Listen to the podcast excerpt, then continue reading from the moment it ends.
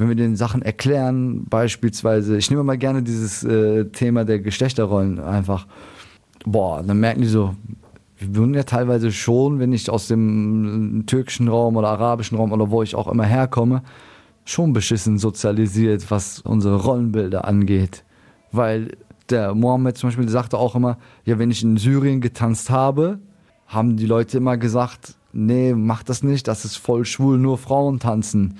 Du kannst dich nicht bewegen, du sollst dich nicht bewegen wie eine Frau. Gut gegen Fremdeln. Der Podcast vom Paritätischen Jugendwerk NRW. Diese Folge mit Kerstin. Partizipation und Demokratieförderung. Diese beiden Aspekte stehen im Fokus des Projekts, das ich euch in dieser Folge gerne vorstellen möchte. Lichter der Großstadt heißt es. Und dazu habe ich mich auf den Weg nach Hagen gemacht, zum East West East. Ertuğrul Öztaşkin alias Silva alias Darul ist Musiker und begleitet das Projekt. Mit ihm habe ich darüber gesprochen, was das Ziel von Lichter der Großstadt ist und an wen genau es sich richtet. Das Projekt ist größtenteils mit Menschen, die Fluchterfahrung haben, also äh, auch nur Jungs tatsächlich, dass wir ein Space äh, Safe schaffen für äh, Jungs und junge Männer. Meist, wie gesagt, mit Fluchterfahrung, aber auch Migranten, die dann in äh, Deutschland geboren sind. Teilweise haben wir auch ein, zwei Deutsche dabei. Natürlich alle, die hier geboren sind, ja auch deutsch. Um mit denen diverse Rollenbilder, Erfahrungen, Sozialisierungen äh, darüber zu quatschen, aber auch äh, in Sachen, also auch eine Beziehungsarbeit natürlich aufzubauen, um die dann auch zu unterstützen bei Papierkram, Behördengänge etc., weil in Deutschland Bürokratie ist halt ne, nicht immer ganz so einfach. Und ich glaube, wenn man vielleicht noch nicht ganz so lange in Deutschland lebt oder aufgewachsen ist und geboren ist, ist es, glaube ich, für jemanden, der vielleicht zwei, drei, vier, fünf Jahre erst in Deutschland ist, umso schwerer natürlich. Ne? Definitiv, das unterschreibe ich sofort. Ziel des Projektes ist es also, die Jugendlichen fit zu machen für ein Leben in Deutschland. Ihnen das zu vermitteln, was für ein Zusammenleben in der hiesigen Gesellschaft wichtig ist. Die Herangehensweise dabei, sagt sie was, erfolgt auf künstlerischer Ebene. Ich für meinen Teil arbeite mit den ganz viel durch das Medium Musik was natürlich auch gleichzeitig Deutschförderung ist, beziehungsweise eine Sprachförderung, weil wenn man Musik macht, beziehungsweise in dem Fall, was ich mache, ist ja Rapmusik, muss man natürlich auch die deutsche Sprache beherrschen und ein bisschen mit den Wörtern zu jonglieren. Und der andere Kollege Mo, also Mohammed, der ja selber Fluchterfahrung hat, der ja selber aus Syrien ist, der tatsächlich äh, sogar eine krasse Kriegsverletzung hat, der Granatensplitter abbekommen hat und sehr lange eine Schiene trug, der, die jetzt seit ein paar Wochen mittlerweile Gott sei Dank endlich ab ist, macht den tänzerischen Teil ist aber ein extrem guter Tänzer dafür, dass er halt einen, ja, einen Granatensplitter abbekommen hat. Wenn wir das so sagen, hört sich das so einfach an, aber das ist eine extrem krasse Geschichte, wenn er das selber erzählen würde. Für Jungs ist das ja auch immer so, ja, Tanzen und Bewegung ist ja halt nicht immer ganz so cool. Da wird ja immer auch dieses, in Anführungsstrichen, ey, du bist du schwul, weil du tanzt ja, um dann halt genau solche Sachen wieder abzubauen, dass die ihren Körper kennenlernen und so auch zu sagen, ey, das hat gar nichts mit schwul zu tun, sondern wir müssen ja das Wort schwul dann in dem Fall auch nicht negativ belasten, was ja immer negativ vorbelastet wird, um dann aber auch mit den Jugendlichen solche Sachen aufzugreifen. Warum sagst du denn schwul? Dann können wir halt auch direkt wieder über Geschlechterrollen reden und so weiter. Das heißt, bei uns ist es eine gute Balance zwischen Diskussionen, Unterhaltungen und die künstlerische Arbeit. Die jungen Männer kommen dabei auf ganz unterschiedlichen Wegen zum East West East. Also wir gehen auch an Schulen und ähm, präsentieren auch unseren Verein. East West East, wir machen internationale Jugendarbeit etc., aber auch nationale Projekte, Theater, Rap, Musik, dass wir es halt cool anbieten. Das muss ja irgendwie ein bisschen fresh sein so.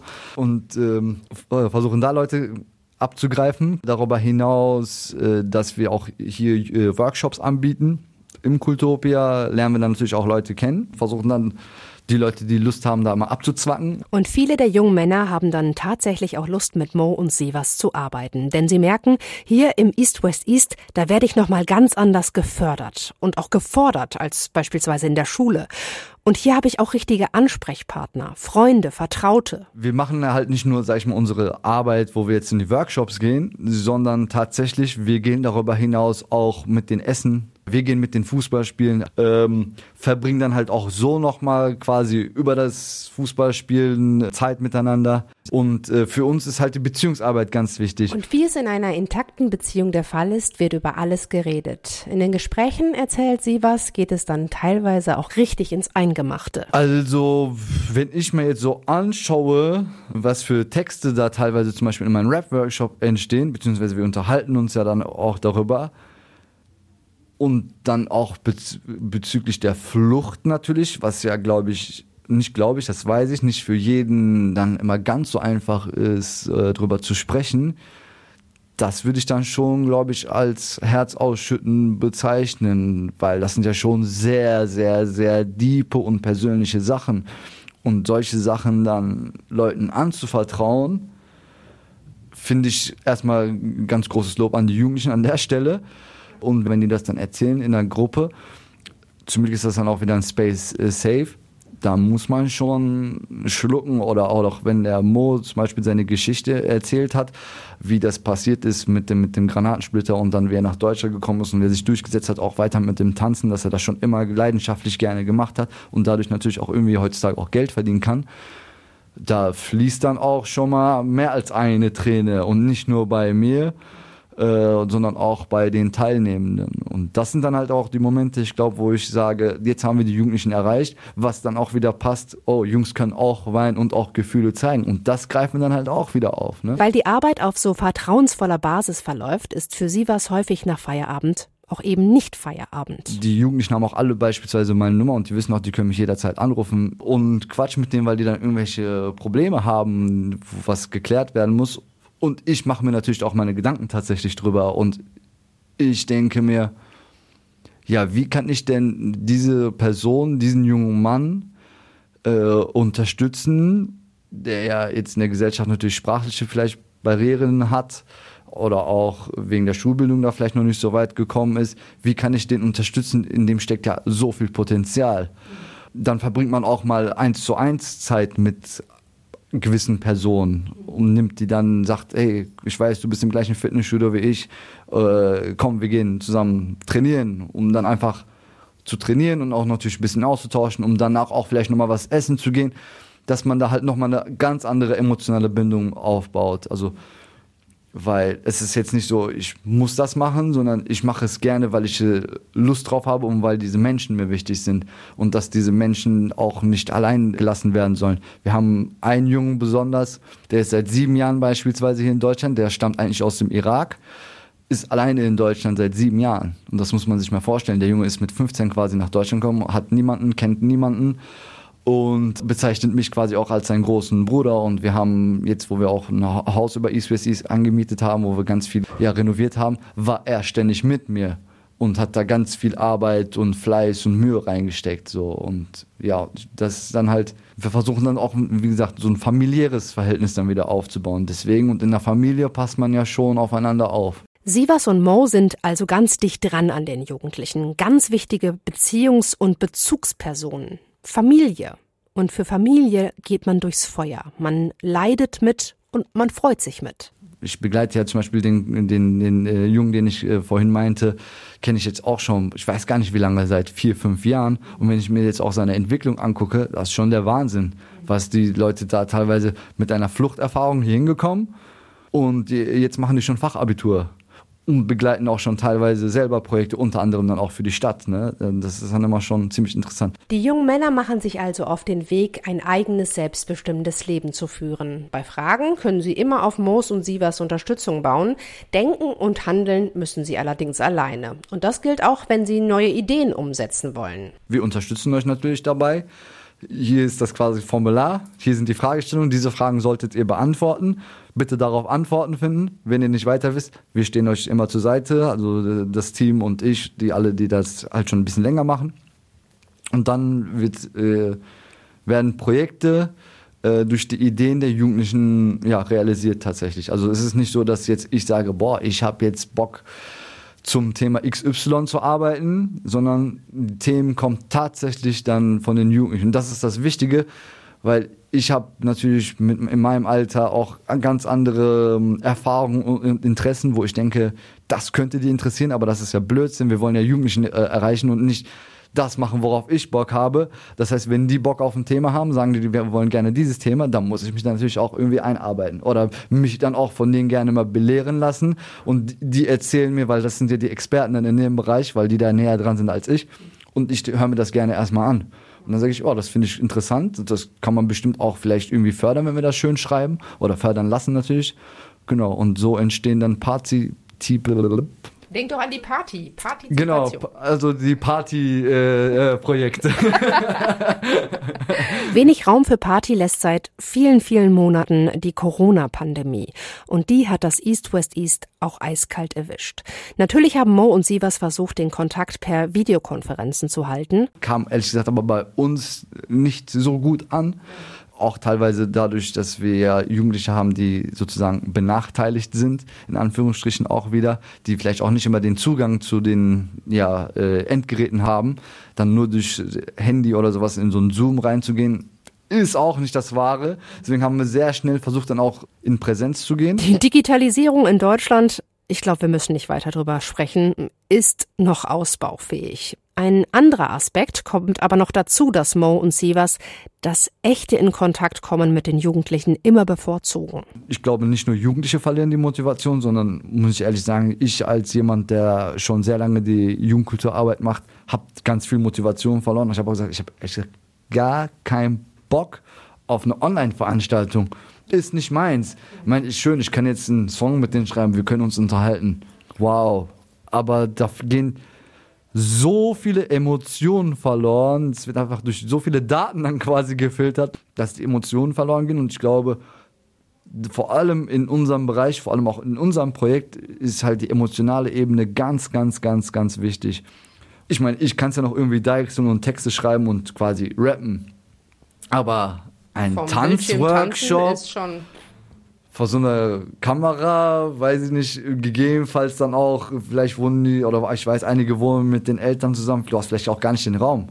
Also es ist ja und dann immer wieder Internet ist weg. Die Corona-Pandemie hat also weitreichende Folgen für die Projekte des East West East. So sehr sich die Projektleiter auch darum bemühen, in Kontakt mit den Jugendlichen zu kommen und zu bleiben, Corona macht es ihnen nicht einfacher. Ich hatte tatsächlich gehofft, boah, die Leute haben so lange keine Projekte gemacht und Lockdown und Kontaktbeschränkungen etc., dass ich gesagt habe, die Leute haben bestimmt voll Bock. Aber irgendwie, wenn ich mir das jetzt so angucke in den letzten Monaten, habe ich das ganz anderes Gefühl, sondern man muss die Leute komplett neu motivieren. Und das, was man ja auch liest, das teile ich dann auch. Äh, gerne, ja, dass vor allem auch junge Menschen, also nicht nur junge Menschen, sondern gesamte Gesellschaft, es gibt einfach, glaube ich, immer mehr psychische Probleme durch Isolierung etc. Ich glaube, das, diese ganze Pandemie-Geschichte hat schon sehr negativen Einfluss auf die Jugendarbeit. Und dadurch, dass man dann auch wieder nicht so viel unterwegs sein konnte. Vielleicht möchte man jetzt auch gerade sowas nachholen als junger Mensch oder junger Mann in dem Fall und hat vielleicht gar keinen Bock dann in so einem ja, Hip-Hop-Workshop oder, oder Tanz-Workshop reinzugehen. Weiß ich nicht. Also das versuchen wir gerade selber noch rauszufinden und wir fragen auch immer wieder die Jugendlichen, ja und, wie war es denn jetzt für euch so, beziehungsweise wie fühlt ihr euch? Und dann ist es ja schlapp, müde, wir haben gar keinen Bock mehr auf Online-Unterricht, dadurch, dass Schule natürlich online war, gar keinen Bock mehr auf sowas. Ja, und was kann man denn tun, dass wir, dass man das rausbekommt? Ja, keine Ahnung. Und dabei sind die Projekte so wichtig. Sie können so viel bewirken, sagt sie was. Durch die ganzen Unterhaltungen und dadurch, dass wir ja größtenteils natürlich Geflüchtete haben und natürlich die Hauptsprache hier dann bei uns äh, Deutsch ist klar, äh, die arabischstämmigen sprechen auch mal ein Wort oder zwei Wörter oder drei Sätze mal auf Arabisch, um sich das dann gegenseitig zu erklären, wenn das mal jemand nicht versteht. Das ist dann halt aber auch genau der Punkt, ah, dann kommt dieses ah, das heißt das und das. Und dann merkt man natürlich über einen längeren Zeitraum, weil wir arbeiten ja schon über einen sehr langen Zeitraum mit den Jugendlichen, die Sprache. Die entwickelt sich sehr, sehr, sehr, sehr gut, muss ich sagen. Das freut mich dann immer besonders, weil ich mag die deutsche Sprache irgendwie. Deswegen mache ich ja auch irgendwie Rapmusik. Ähm, das ist immer ein ganz wichtiger Punkt. Und dann, was man bei vielen auch merkt, ist äh, die körperliche Haltung tatsächlich durch das Tanzen. Wenn man vorher irgendwie so wie so ein Schluck Wasser durch die Gegend gelaufen ist, haben die jetzt nicht mehr so. Dadurch durch das, das Tanzen öffnet die ja nochmal ganz anders. Also sie sind einfach selbstbewusster, überhaupt im Alltag. Das hat dann äh, mit dem Tanzen zu tun und auch mit den Diskussionen und Unterhaltungen, die wir mit denen führen. Weil die dann einfach eine Haltung und eine Meinung bilden können mittlerweile. Wo ich dann sage, ey, Mission complete. Wir haben deren Haltung gestärkt und die können jetzt auch ihre Meinung viel besser ins Tageslicht bringen. Und da denke ich mir, boah, nice. Und die, die zur Schule gehen, weil wir haben auch Leute, die eine Ausbildung machen und so weiter, die dann nach der Ausbildung noch hier hinkommen, die arbeiten dann irgendwie bis äh, 16, 17 Uhr und kommen dann anschließend direkt hier hin. Die, die sind einfach viel gestärkter. Die laufen ja viel bewusster durch den Alltag. Sei es zum Thema Rassismus, die bemerken zum Beispiel Alltagsrassismus jetzt viel mehr, können dann auch vielleicht mal einschreiten. Oder auch, was mir dann persönlich wichtig ist, natürlich der Umgang mit den Frauen und auch wie die dann mit denen reden und, und die dann halt nicht mehr entmündigen. Dann haben die auch wieder ganz, eine ganz andere Empathie. Das ist für mich persönlich auch, wo ich immer sage, nice, das haben die auf jeden Fall begriffen, dass die Frau genauso viel wert ist wie du. Und gerade weil Lichter der Großstadt so viel freisetzt, weil es die Jugendlichen stark macht, weil es sie fit macht für die demokratische Gesellschaft, in der wir leben, muss das Projekt weiter gefördert werden, meint sie was? Gib mir eine Million, gib mir zehn Millionen und ich werde das immer wieder für das Gleiche quasi ausgeben oder wir werden es immer für das Gleiche ausgeben, um dann den Jugendlichen was bieten zu können.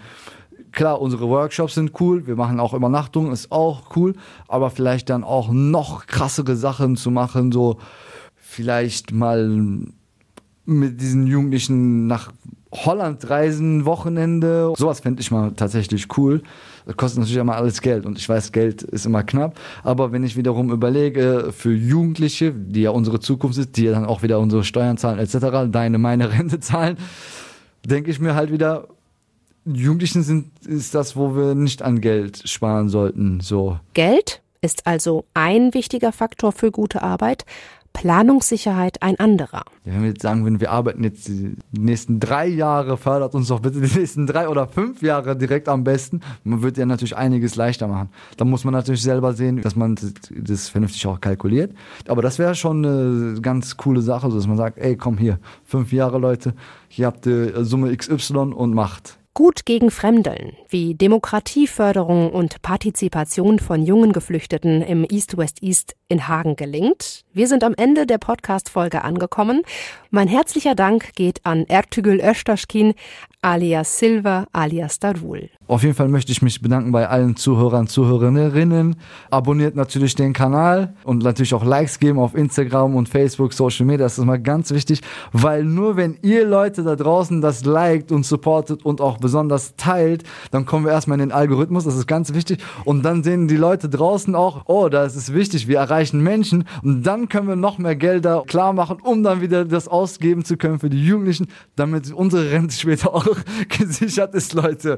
Also denkt dran, abonnieren, liken und besonders teilen. Ich bin raus. Dankeschön. Gut gegen Fremdeln. Der Podcast vom Paritätischen Jugendwerk NRW. Wir bedanken uns für die Unterstützung beim Ministerium für Kinder, Familie, Flüchtlinge und Integration Nordrhein-Westfalen.